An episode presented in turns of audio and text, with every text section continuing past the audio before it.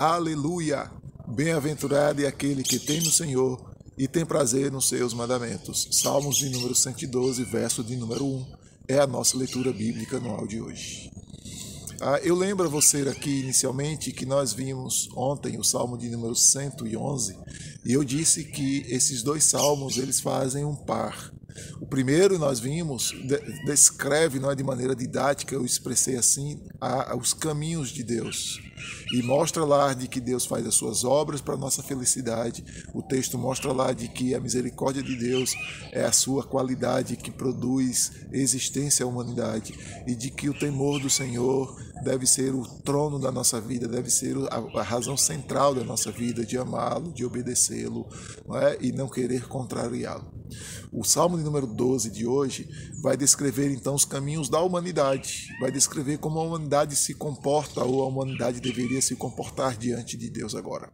Então você vai ver do verso 1 ao verso número 3 que o salmista mostra que quem põe a sua alegria na vontade de Deus recebe tanto alegrias humanas, né, neste mundo, terrenas, como também vai, vai é, receber também na esfera espiritual vai receber também na esfera ah, é, espiritual diante de Deus e tem garantia de eternidade. Se você ler, por exemplo, 1 Reis 3, 10 a 14 e Mateus 6, 31 a 33, você vai encontrar os autores aqui, inclusive em Mateus, é o próprio Senhor Jesus Cristo dizendo de que se a gente buscar em primeiro lugar o reino de Deus, nós vamos ter sustento, nós vamos ter manutenção. Né? E ele faz até uma comparação com Salomão. Salomão era um homem muito rico, mas Salomão não pode se vestir, não, pode, não podia comer tanto quanto os animais que não fazem nada, mas que Deus cuida deles.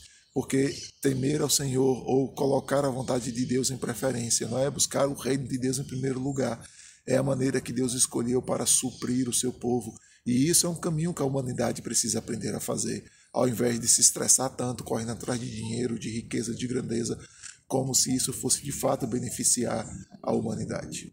O verso 7, o salmista traz então notícias de alguns acontecimentos terrestres ah, que não podem abalar. E é interessante que ele diz assim, que aquele que teme ao Senhor, né, aquele que coloca e vive na vontade de Deus, ele não é, ah, não tem o seu coração abalado com más notícias. A ideia aqui não é que você não sofre, a ideia aqui não é de que você não toma um susto, a ideia não é que você não tenha decepções, que você não tenha frustrações.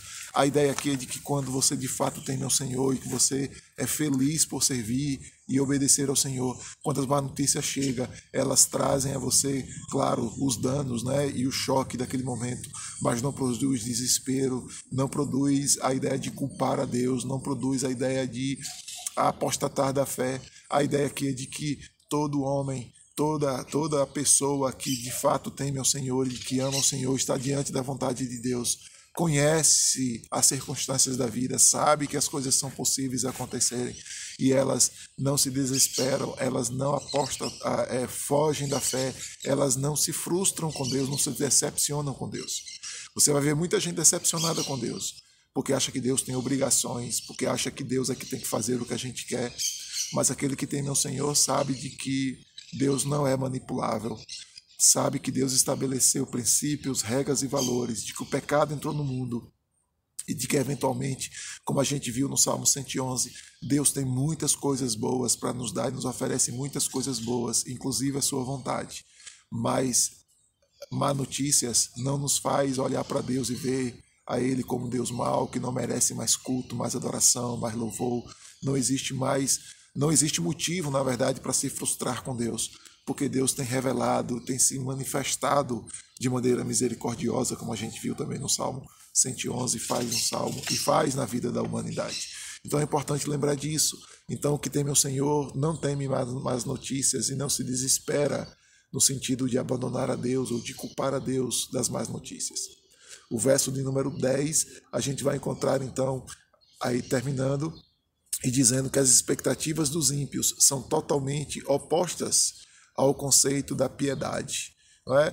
que para a ideia da impiedade, né, ou do ímpio, daquele que não teme ao Senhor, daquele que não obedece a Deus, ele pode até ter a ideia de obedecer a Deus, de temer ao Senhor, mas a ideia de temer ao Senhor é de fazer a sua vontade, de obedecê-lo. Isso é sinal de, de fato, de temor ao Senhor, é de obedecer à vontade dele, é de fazer a vontade dele, como a gente viu aqui no início do verso 1 ao verso 3 e a gente viu lá no verso 2 do Salmo 112. É, é ter prazer na vontade de Deus, é ter prazer em obedecer a Deus.